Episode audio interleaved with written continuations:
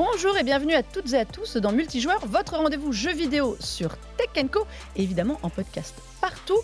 On est de retour en plateau et bien avec un nouveau mois qui s'annonce fort chargé. Et pour en parler, le comeback de Cassim. Bonjour. Comment ça va oh, ce, ce bonjour timide, je sens, Cassim. je sens qu'il y a un sujet pour lequel tu m'as invité. euh. Pas du tout. En plus, c'est complètement euh, pas fait exprès, tu le sais, mais c'est vrai que voilà, on va parler Xbox évidemment, Cassim est là. Donc voilà, toujours journaliste chez Frandroid. Toujours, euh, toujours responsable de l'actualité et euh, beaucoup de choses en ce moment, beaucoup d'actualités justement à traiter. Écoute, tu es à la bonne place. Et face à toi, Richard aussi, de retour du CES Ouais, depuis longtemps. Bonjour, oui.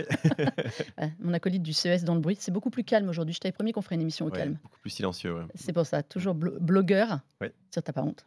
Vous pouvez aller lire paisiblement au calme aussi comme nous. Et donc actu chargé, comme a dit Cassim, c'est vrai, c'est bien vrai, et il y a de quoi faire cette semaine. Donc on attaque direct l'actu à chaud.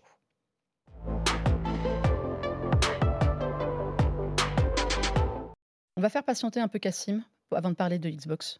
Parce qu'il faut, qu'il faut qu'il se chauffe. Et pour se chauffer, eh bien, on va parler d'un autre constructeur. On va parler de Nintendo, chers amis, parce qu'on attend tous la Switch 2, ou on ne sait pas comment elle s'appellera. Pro, non, ça m'étonnerait, mais Ultra, c'est bien, c'est dans les termes. Méga. Et bon, ce qu'on a appris cette semaine, c'est qu'elle serait donc décalée à 2025. Et là, tout le monde fait Oh, c'est très triste. Est-ce que c'est triste? Bah, déjà, elle n'était pas annoncée en 2024, donc déjà, pour, euh, c'est c'est quand même pas de chance. Après, est-ce que c'est triste?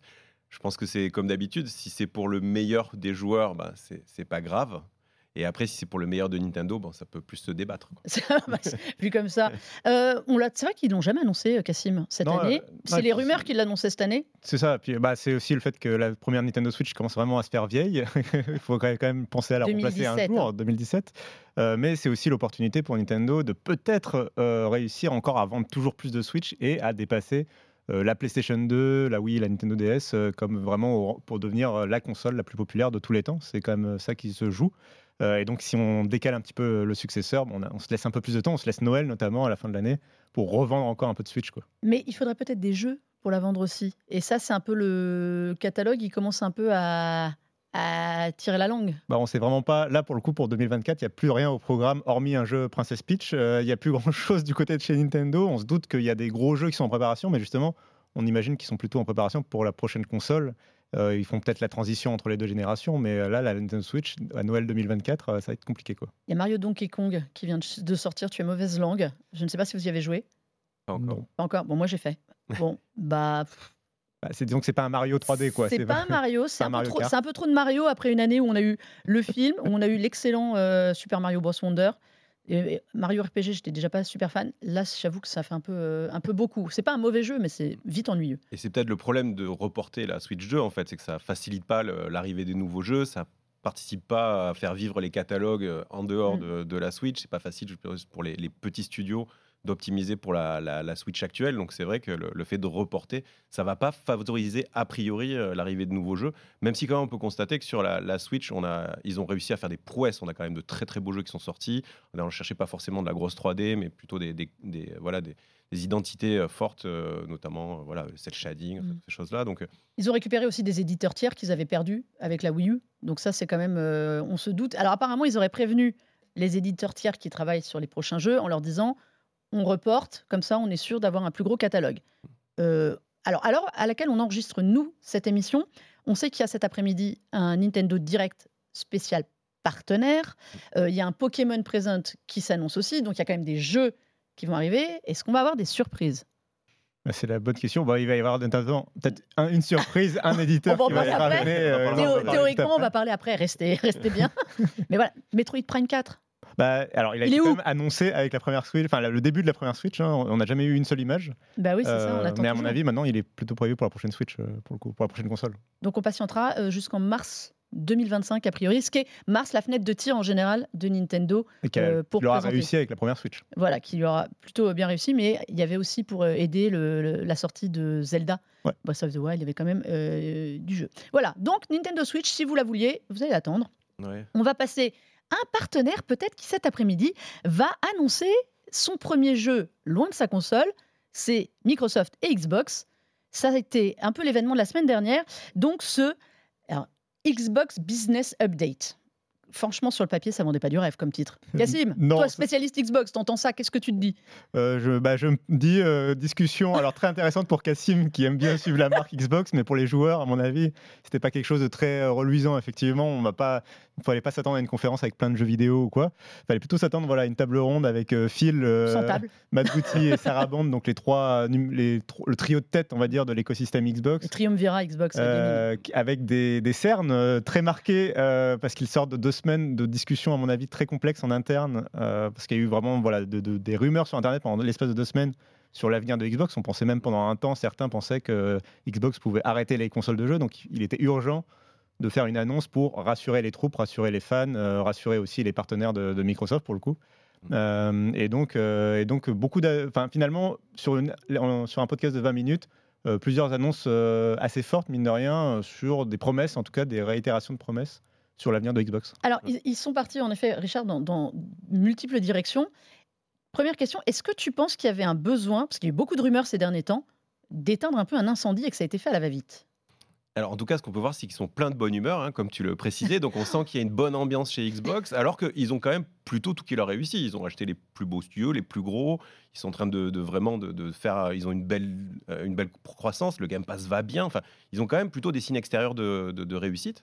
Et, euh, et c'est vrai que c'est un peu, moi je trouve ça un peu bizarre cette, cette réaction euh, à chaud, cette envie de se protéger, parce qu'en effet, moi je trouve que vu l'extérieur, ils vont plutôt bien. Euh, je pense qu'il y avait beaucoup de rumeurs euh, et qui mettaient peut-être euh, voilà, le trio de tête un peu en porte-à-faux. Il y avait besoin d'éclaircir un petit peu pour les investisseurs. Enfin, pour, on est bien dans le, comme tu disais, on ne parle pas aux joueurs finalement. Ah, On parle à hein. l'écosystème argent hein, autour de, de- de Microsoft. Mais c'est vrai que ça, ça paraît un, un peu euh, surévaluer le- la nécessité qu'il y avait de, de communiquer sur ce sujet-là, à mon avis. C'est surtout que voilà, on sait qu'il y a des annonces qui vont arriver dans les jours qui viennent d'éditeurs tiers, enfin, ce qu'on va évoquer dans quelques secondes. Donc moi, moi, ça me paraît un peu bizarre de, de réagir aussi euh, brusquement. Et puis voilà, avec des têtes d'enterrement, c'est pas forcément le plus vendeur. Et en podcast. C'était assez. bon, ça aurait pu faire l'objet d'un communiqué comme ils font souvent, mais pourtant, Phil Spencer a annoncé lui-même qu'ils allaient parler, faire des annonces, en effet, business update, donc très business, avec un mot d'ordre Xbox Everywhere. Alors, Xbox- Everywhere, Cassim, ça veut dire quoi? Parce qu'on connaissait le Xbox Anywhere, Oui, maintenant le Everywhere. Oui, bah, alors c'est vrai que c'est intéressant parce que c'est finalement ils ne bifurquent pas trop leur stratégie, ils sont plutôt dans le prolongement et comme tu disais, ils ont racheté beaucoup de studios et d'édit- et d'é- d'éditeurs, même euh, donc Zenimax, euh, Bethesda et Activision Blizzard. Et du coup aujourd'hui, la part euh, vendeur de jeux vidéo de Microsoft, elle est beaucoup plus importante que la part vendeur de consoles, on va dire. Et c'est à mon avis un Microsoft qui a un peu constaté ça, qui a dû faire son annonce, et c'est euh, tout simplement que le Xbox Everywhere, c'est le fait que le Xbox va désormais euh, s'étendre vraiment au-delà de la console et du PC pour aller bah, du côté de la PlayStation et du côté de la Nintendo Switch, à commencer très probablement dès aujourd'hui par un Hi-Fi Rush par exemple. Donc on a compris que le, le portrait robot de ces jeux-là, donc des jeux Microsoft qui vont arriver sur PlayStation et sur Switch, le portrait robot de ces jeux-là, ça va être des jeux un peu plus petits, des jeux un peu vieux, un an ou plus, et des jeux qui des fois ont besoin aussi d'une communauté, euh, des jeux en ligne, euh, des jeux sociaux, euh, qui vont avoir un renfort de communauté en, en sortant sur PlayStation et sur Switch. Alors, c'est intéressant ce que tu dis. Pour rappel, pour ceux qui n'auraient pas suivi, Microsoft a annoncé quatre jeux qui iraient sur PS5 et sur Switch. Alors, ils n'ont pas dit quatre pour les deux, hein. attention. Oui. Ils ils ont, les les mots ont un sens, notamment chez Phil Spencer. Ils ont annoncé quatre jeux. Donc, ça peut dire, ça peut être un seul chez PlayStation, trois chez Nintendo, deux, deux, les quatre partout. En effet, Hi-Fi Rush, qui avait été la grosse surprise de l'année dernière, euh, f- figure dans ce que The Verge a annoncé. C'est vrai que quand on lit entre les lignes, on comprend. On comprend que Sea of Thieves aussi va arriver. Alors c'est marrant, moi je pense plus à Sea of Thieves sur Switch. Ah ouais? Je trouve que, alors techn- techniquement, je Le pense que c'est trop 2. costaud, Ouais. mais je trouve que sur le côté communauté plus large, Ouais. euh, plus que, alors moi, Hi-Fi Rush, je trouve euh, visuellement magnifique. Bah, Hi-Fi Rush, il fait, il fait jeu vidéo pour Switch, quoi. Ouais, tu alors voilà. vois, tu- En fait, pour moi, techniquement, il fait, vidé- il fait jeu vidéo pour Switch, mais je trouve que dans le propos Hmm. et l'image, c'est pas trop ça. Hmm. Quels sont toi tes, tes pronostics Ah, de bah, jeux des- sur les quatre jeux? On va, faire, on va faire la tournée des pronos. bah, Sea of Thieves, je pense aussi, mais parce que c'est des jeux communautaires. Il y a Grandid aussi. Ouais, jeux service jeux, à fond. voilà, jeux service, donc ça paraît logique de- d'exporter ça euh, sur d'autres consoles. Euh, le Hi-Fi Rush, évidemment. Après le quatrième, il y a, les rumeurs sont euh, Pentiment. Mm. Donc euh, un jeu vraiment indé, euh, très spécial, donc aussi qui peut très bien se dérouler sur, sur, sur Switch. Ouais, alors moi j'avais. Alors, Cassim, donne tes quatre, après je donnerai les miens. Bah, euh, voilà, c'est les quatre favoris, on va dire, Mm. pour le portage. Mais moi, au-delà de ça, si jamais Microsoft, notamment, devait continuer au-delà de ces quatre jeux qui semblent être ce- ceux-là, hein, euh, je mettrais quand même une petite pièce un jour sur un Forza Horizon. Je trouve que sur PlayStation, il y aurait Sur PS5. Ouais. Ah, bah, sur PlayStation, il y aurait vraiment tout un marché à aller Horizon, chercher. ouais. Euh, après la sortie évidemment sur Xbox, tu te laisses euh, les un an d'exclusivité Xbox, mais après derrière, il y aurait vraiment tout un écosystème à aller chercher euh, du côté de PlayStation euh, face à Gran Turismo et face aussi à- aux jeux Ubisoft. Ubisoft, c'est peut-être le plus grand perdant d'un Microsoft qui proposerait ces jeux partout. Quoi. Bah, The Crew, quand on voit The Crew Motorfest, qui est quand même un Horizon-like euh, à fond. Euh, alors, moi, c'est marrant, j'ai. Alors, c'est peut-être parce que c'est un coup de cœur, c'est un jeu que j'aime beaucoup, mais je trouve qu'il est bien fait pour aller partout. C'est euh, Psychonauts 2, Mhm. euh, que je verrais bien dans la catégorie indé. Alors, c'est un, un gros indé quand même, hein, parce que c'est un gros indé Xbox, mais qui, pour moi, est, est le genre de jeu qui n'est pas. euh, qui peut être, ne pas être marqué Xbox. Mhm. Parce que Horizon, c'est quand Ah même bah, très euh, Xbox. Euh, D'ailleurs, Psychonauts 2, qui est issu d'un Kickstarter, il est quand même déjà sorti sur PlayStation, justement, euh, comme promesse. euh, voilà. Voilà, et Euh, moi je mais le verrais bien sur tu vois, sur Switch, hmm. Je trouve qu'il a un profil à aller sur Switch. C'est un jeu. Alors c'est un, un jeu qui est faussement euh, naïf. C'est un excellent jeu. Moi j'aime beaucoup le propos. Et je trouve que un ça fait partie de ces jeux qui pourraient sortir. En fait, être. Alors comme dit euh, Phil Spencer, des ambassadeurs. mais euh, Oui, parce qu'il y a ça aussi. Ouais, c'est moins dur que de dire on va sortir un Halo ou un Forza qui sont quand même des, des, Oui. des- C'est marqué, des hein. trucs très licenciés euh, Xbox. C'est vrai qu'un un Psychonaut. ou- Enfin, The Last of Us sur Xbox, vous le voyez un jour arriver? Non, ça y est, il y a besoin d'identité. Mais en revanche, c'est intéressant parce qu'il a dit on cherche des jeux qui soient des ambassadeurs. Mm. On comprend entre les lignes que c'est pour aussi rapatrier des joueurs ailleurs, Mm. pas seulement pour exporter ces jeux. Euh, mais ça pose aussi une question est-ce que les exclusivités ont un avenir, messieurs? Ah bah, c'est la grande question que veut mettre en avant Phil Spencer et c'était déjà le cas pendant le processus de rachat d'Activision Blizzard. Eux, ils se... enfin, ça fait des années et des années que Phil Spencer et Xbox se placent en anti-exclusivité. Alors, euh, il fut un temps, c'était quand même assez pratique quand ils en avaient pas, justement, de dire Là, ils vont, en avoir contre. une, ils vont en avoir une Euh, cargaison. là, pour le coup, ils, en, ils vont en avoir beaucoup et c'est intéressant qu'ils maintiennent ce propos. Et c'est vrai que euh, quand on voit PlayStation qui sort de plus en plus de jeux sur PC et quand on voit euh, Xbox bah, voilà, qui veut s'étendre au-delà de son écosystème, euh, on peut se poser des questions. Je pense qu'il y a un intérêt. euh, il faut comprendre que créer une exclusivité aujourd'hui, euh, ça permet de faire des, jeux différents. The Last of Us, par exemple, il ne pourrait pas sortir si ce n'était pas un constructeur de console qui, derrière, euh, finançait le développement. Euh, donc c'est très intéressant, les exclusivités en matière de créative, en fait. Euh, mais je pense que effectivement, c'est quand même mieux quand plus de monde possible peut jouer au jeu et que c'est un peu un, un combat d'arrière-garde et un peu historique de la console. Aujourd'hui, c'est quand même un peu bête des fois de se dire qu'on doit avoir chez nous euh, une PlayStation 5 et une Xbox Series X qui sont peu, peu ou prou les mêmes machines en termes de hardware. Écologiquement parlant, c'est un peu bête de se dire qu'on doit avoir les deux machines pour jouer à des jeux différents alors qu'on pourrait très bien jouer à tout sur euh, une seule machine. Richard, on est d'accord aussi que c'est aussi un coup porté au marché des consoles. Parce que si euh, Xbox ou PlayStation ne peut plus mettre sa console en avant pour justifier euh, l'intérêt des joueurs. C'est quoi la solution? Bah, je pense que déjà, c'est un peu. Pour, pour- moi, ce que je ressens dans la stratégie Microsoft, c'est qu'ils veulent vendre des abonnements au Game Pass. Ils ont précisé hein, Game Pass uniquement sur Xbox, donc Mm. la machine parfaite pour jouer au Game Pass.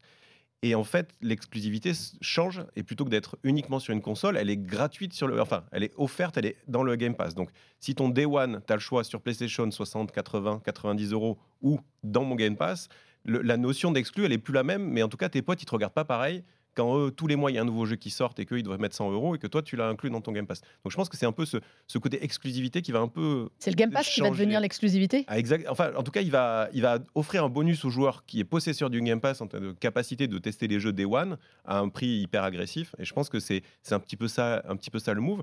Il est intéressant aussi de voir que ils ont, quand ils sont un peu embêtés, ils disent oui, on veut être un peu les Microsoft, euh, les Windows, pardon, de, du jeu vidéo. Donc ce côté un peu, On est on est, on est, la on est- le support de tout, on crée de la cohérence sur le long terme, on, on- on continue à, à proposer les jeux même après des générations et des générations.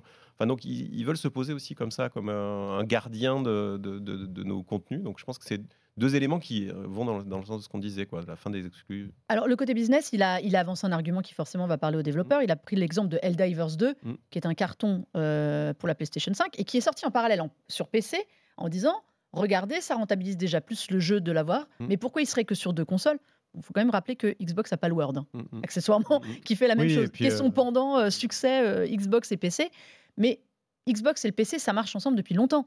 Donc, est-ce que là, ils ont ce business update, c'était pas aussi un appel du pied à, PlayStation, parce qu'on sait qu'il y a eu le- il y a eu l'histoire Call of Duty où Jim Ryan a passé son temps à expliquer que ce serait un- une exclusivité, alors que je pense que vraiment, le coût du Game Pass, pour moi, c'est ma théorie depuis le début.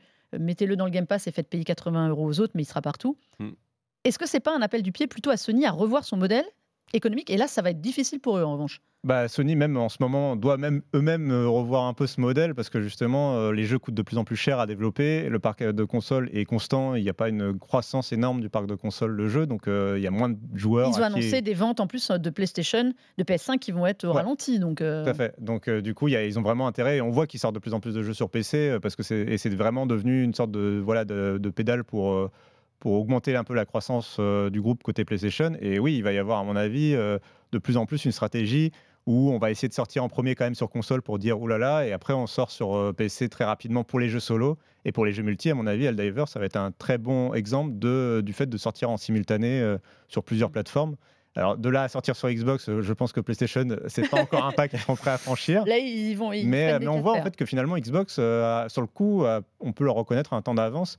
Euh, cette sortie simultanée console plus PC, ils l'ont commencé à le faire sur la génération précédente.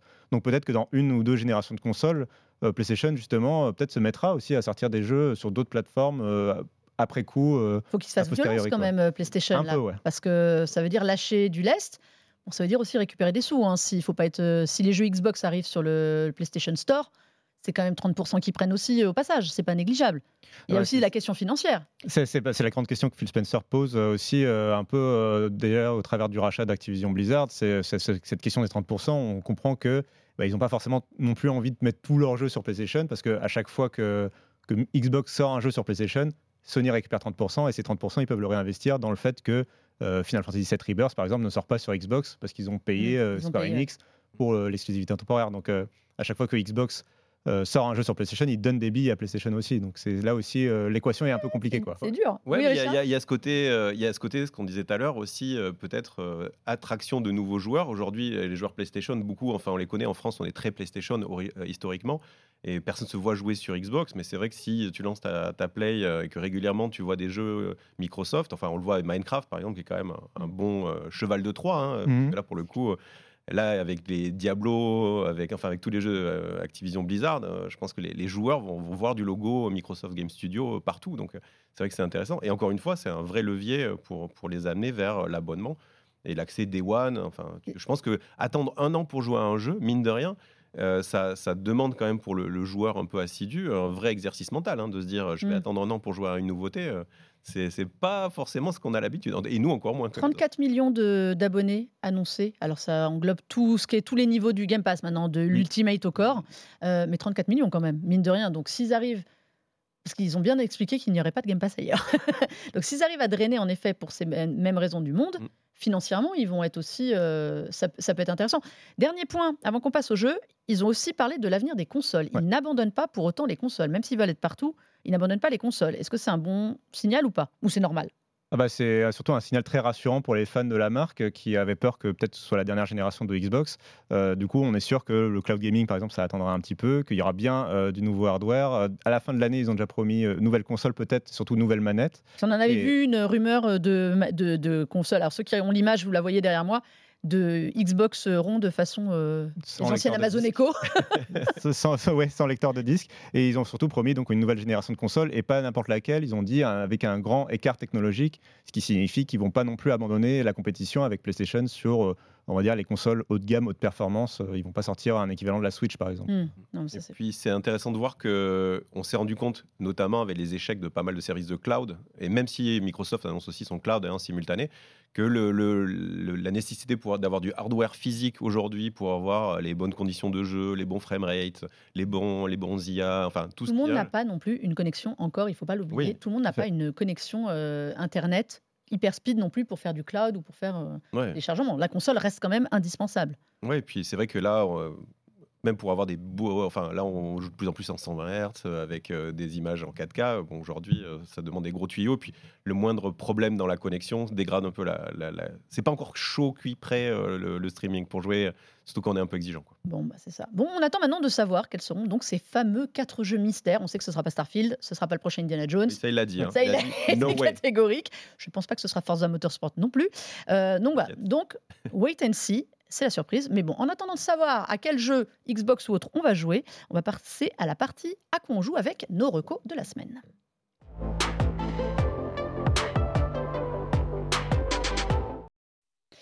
Alors, on a des super jeux pour vous, des jeux indés. Parce que Final Fantasy, on en parlera la semaine prochaine. je tiens tout de suite à, éclaircir les choses. On va parler avec un jeu qui, moi, me plaît depuis que je l'ai vu euh, en trailer la première fois et, et l'été dernier à la Gamescom. C'est Pacific Drive et c'est toi qui t'y es collé, Richard. Alors, est-ce que ça vaut le coup, Pacific Drive? Ah, question difficile parce que un petit peu après. parce que parce que justement c'est euh, c'est c'est un premier nous déjà. Jeu. Oui. nous. Oui. Le alors le jeu propose euh, c'est un jeu de survie et de craft dont le, principal euh, outil est une, un vieux break euh, de la fin des années 70. Façon la voiture de SOS euh, Fantôme, je trouve. Il y a un petit côté voiture de SOS Fantôme et avec un petit goût de retour vers le futur dans tous les, dans tous les accessoires.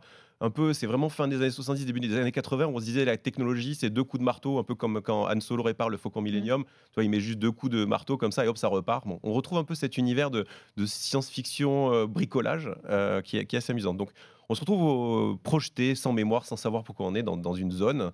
On est en 98 et on doit conduire ce véhicule vers la sortie.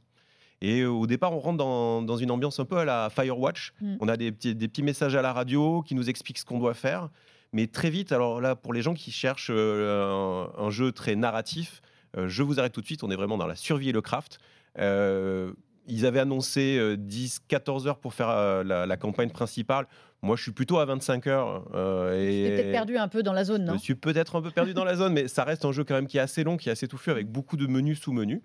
Donc, on a, donc en fait, on, conduit la voiture. Très vite, on trouve un garage qui va être le lieu de, la, de l'amélioration, du craft, de, de, voilà, de améliorer les pneus, la, taille du réservoir d'essence pour partir en expédition. Et quand on part en expédition, on est un peu en mode roguelike, c'est-à-dire qu'il va falloir aller dans la zone, ramener des matériaux, faire avancer le scénario et surtout pas mourir hein, avec toutes les conditions. Il y, a, alors, il, y a, des phénomènes météorologiques étranges, il y a des espèces de, bestioles euh, mécaniques qui sont là, mais il faudra revenir au garage sain et sauf pour pouvoir euh, avancer dans, la partie. Et pour pouvoir rentrer euh, sain et sauf, il faut collecter une, des orbes qui vont déclencher un portail. Et donc, une, une fois qu'on a collecté les, les choses dans la zone, il faut aller assez vite à ce portail, sinon on perd et qui nous ramène au garage. Et petit à petit, comme si on fait des, sauts de puce dans la carte mm. pour, pour, faire, pour découvrir un petit peu et faire avancer le scénario. Pour faire exactement. Mais ouais. Donc, bilan? Ben, Bilan, euh, il y a le côté. Euh, y a, alors, pour les gens qui ont le temps de jouer. En fait, je pense que c'est vraiment le, un, jeu un peu comme au début de Death Stranding où, euh, il faut, voilà, mm. faut s'y mettre. C'est long, il y a beaucoup de menus et sous-menus. dans le garage, il y a énormément de choses à faire qui vont du cosmétique au très pointu, au très précis on peut vraiment tout améliorer. Donc ça, si on se plonge, si on rentre lentement dans le jeu, si on prend le plaisir d'un peu de la découverte, c'est un jeu qui est très agréable. Il faut pas, euh, il faut pas être trop seul dans la vie de tous les jours non plus parce que le jeu, il, hyper est vraiment hyper anxiogène. on est tout le temps tout seul. Il y a un petit peu la radio de temps en temps. On aimerait presque des fois voir des zombies arriver entre les arbres là pour euh, un peu pour se défouler. Ça n'arrive pas. Hein. On est vraiment souvent, souvent tout seul, tout seul. Donc euh, voilà, un, jeu qui est quand même assez contemplatif, avec pas mal de défauts. Hein. C'est un premier jeu de studio, même si c'est des, vétérans qui sont derrière. Ironwood Studio. Voilà, un studio de Seattle. Euh, donc voilà, donc pas un jeu parfait, mais un jeu hyper intéressant. Et pour ceux qui aiment se plonger dans des, dans des aventures, qui ont un peu le temps de découvrir et de, visiter, et de, voilà, de, se, voilà, de rentrer comme ça dans, dans un jeu, ça peut être une très belle aventure. En tout cas, c'est très prometteur pour la suite du studio, euh, qui a quand même beaucoup d'ingrédients. Euh. On aurait aimé une voiture un peu plus Forza Horizon, parce que c'est vrai que dans les moments d'urgence, quand il faut tracer dans la forêt, que la ah bah, voiture s'embourbe et euh, que c'est fini, c'est vrai que ça fait un peu rager. Il y a quand même des fois où tu vas jouer une heure, une heure et demie dans ta boucle mmh. Rogue, et quand tu perds à la fin de cette heure et demie, ça, ça, ça, demande un peu, euh, ça peut donner envie de jeter la manette. Euh, Moi, j'ai parfaitement défoncé la voiture parce que j'ai pris tous les cailloux, j'ai pété, crevé les pneus, euh, défoncé la tout. Mais j'aime, mais j'aime bien ce côté un peu survival où on est absolument tout seul, on ne voit personne. C'est-à-dire que même nous, on ne se voit pas, on incarne quelqu'un qui rentre dans une voiture et qui ressort. La recrue. Ouais, donc voilà. Le jeu des garagistes, disponible sur PS5 et PC dès ce 22 février. Pacific Drive. Est-ce que tu avais fait un peu Pacific Drive ou pas? Euh, Très peu la démo, euh, mais c'est vrai que j'aime bien l'ambiance. En tout cas, Twin Peaks, c'est un peu, euh, enfin un peu, voilà, un peu fantastique américain justement. ça marche très bien. Toi, tu es parti complètement dans autre chose? Non, ouais. Alors là, il faut que tu m'expliques Balatro. Oui. Le jeu, PC Et Euh, alors, jeu euh, et euh, Switch aussi, enfin multiplateforme. ah ouais, euh, multiplateforme. Jeu de l'addiction, sans doute le jeu le plus addictif qui sortira cette année, il n'y a aucun doute. Donc un jeu, un roguelite basé sur le, le- le poker. On réinvente le poker en y ajoutant de la triche tout simplement, hein, puisque vous allez avoir voilà, une main avec laquelle il va falloir... euh, faire un score, donc euh, les règles du poker, la paire, la double paire, le full, etc., la couleur, ce genre de choses. Euh, et pour augmenter votre maximum de points, vous allez pouvoir euh, euh, améliorer des cartes, utiliser des jokers, enfin en tout cas, ou les acheter, les, collectionner. Et ces jokers, bah, ils vont faire des choses complètement démentielles. Ils vont faire que, je sais pas moi, les as comptent comme quadruple, etc. Des, des choses complètement, complètement folles. Ils vont complètement transformer les règles du jeu, on va dire. Et on va vraiment avoir l'impression de tricher au poker. alors c'est complètement... euh, on ne parie pas vraiment de l'argent, hein, c'est Ah. pas un jeu de paris, c'est pas un jeu, c'est complètement un- Addictif, mais pas d'argent. Exactement, c'est complètement un jeu euh, bah, pour s'amuser, c'est pas du tout en ligne, c'est voilà, c'est complètement solo et c'est un roguelite hein, vraiment.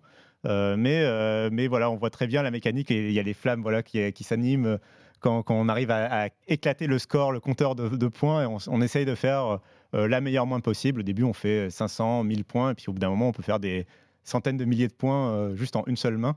Et il y a vraiment un côté euh, très jouissif à avoir réussi à associer toutes les cartes ensemble euh, pour, faire, euh, pour faire la main parfaite. Quoi. Mais on voit comment tu, tu en parles.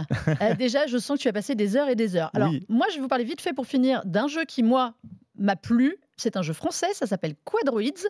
Si vous voulez un autre jeu qui va vous rendre fou et sur lequel vous avez passé trop d'heures, euh, c'est un jeu assez particulier. Vous voyez, c'est la- la- ceux qui voient la DA.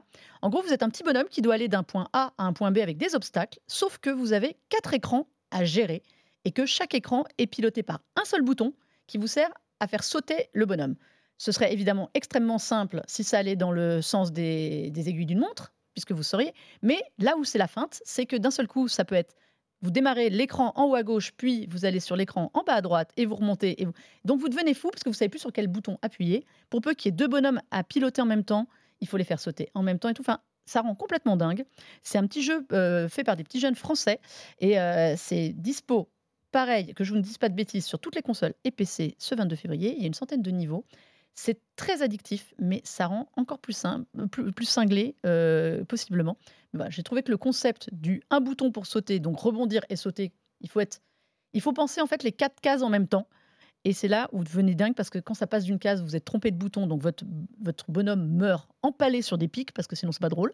Et euh, vous, êtes, vous devez retrouver euh, votre station spatiale. Ça s'appelle Quadroids. C'était Marocco. C'est un petit jeu, c'est pas quelques heures. Mais bon, ça peut vous pourrir la journée, c'est sympa. Et bon, messieurs, nous sommes arrivés au bout. Déjà, ça c'est de la faute d'Xbox. On avait trop de trucs à raconter pour une conf qui n'a duré que 20 minutes, je trouve. on a fait autant qu'eux. Euh, merci à vous d'être venus. Cassim, on te retrouve sur Frandroid. Oui, bah oui, bah pour justement suivre ce qui va se passer avec l'actualité de, de Xbox, mais pas que. euh, C'est et fini, hein, le rachat, c'est bon, c'est bouclé, tu le sais. Faut passer à autre chose, Euh, Cassim. oui, bah, bah, l'autre chose en ce moment, c'est pour parler euh, notamment des licenciements dans l'industrie du jeu vidéo, mais pas que. Bah, c'est autre chose. Euh, mais, mais voilà, c'est c'est d'autres sujets, hein, c'est comme ça. C'est voilà, moins, moins fun. Richard, pareil, on te retrouve sur ton blog? Absolument. Sur mon blog tapante.info. Et alors, c'est quoi les prochains sujets? Ah, je suis en train de me refaire les Resident Evil parce que je les avais un peu oubliés, donc je pense qu'il y aura un sujet là-dessus. Et euh, comme je suis papa de- d'enfants euh, qui ont une dizaine d'années, je suis en train aussi de faire une compile des jeux à jouer avec, euh, avec ses enfants à cet âge-là. Ah, avec, Je comprends mieux pourquoi tu attends la Switch. Ouais. Bon, bah merci en tout cas à vous deux d'être venus. Merci à vous toutes et tous d'avoir regardé cette émission. Vous pouvez la retrouver évidemment en multidiffusion sur Tech Co, sur le site Tech Co et sur YouTube. Et sans oublier les plateformes de podcast. On est partout, vous n'avez pas d'excuses. Puis surtout, on vous a refait des super recos de jeux. Si vous voulez nous détester, vous pouvez nous le dire en commentaire. Et sinon, on se revoit la semaine prochaine. Ciao, ciao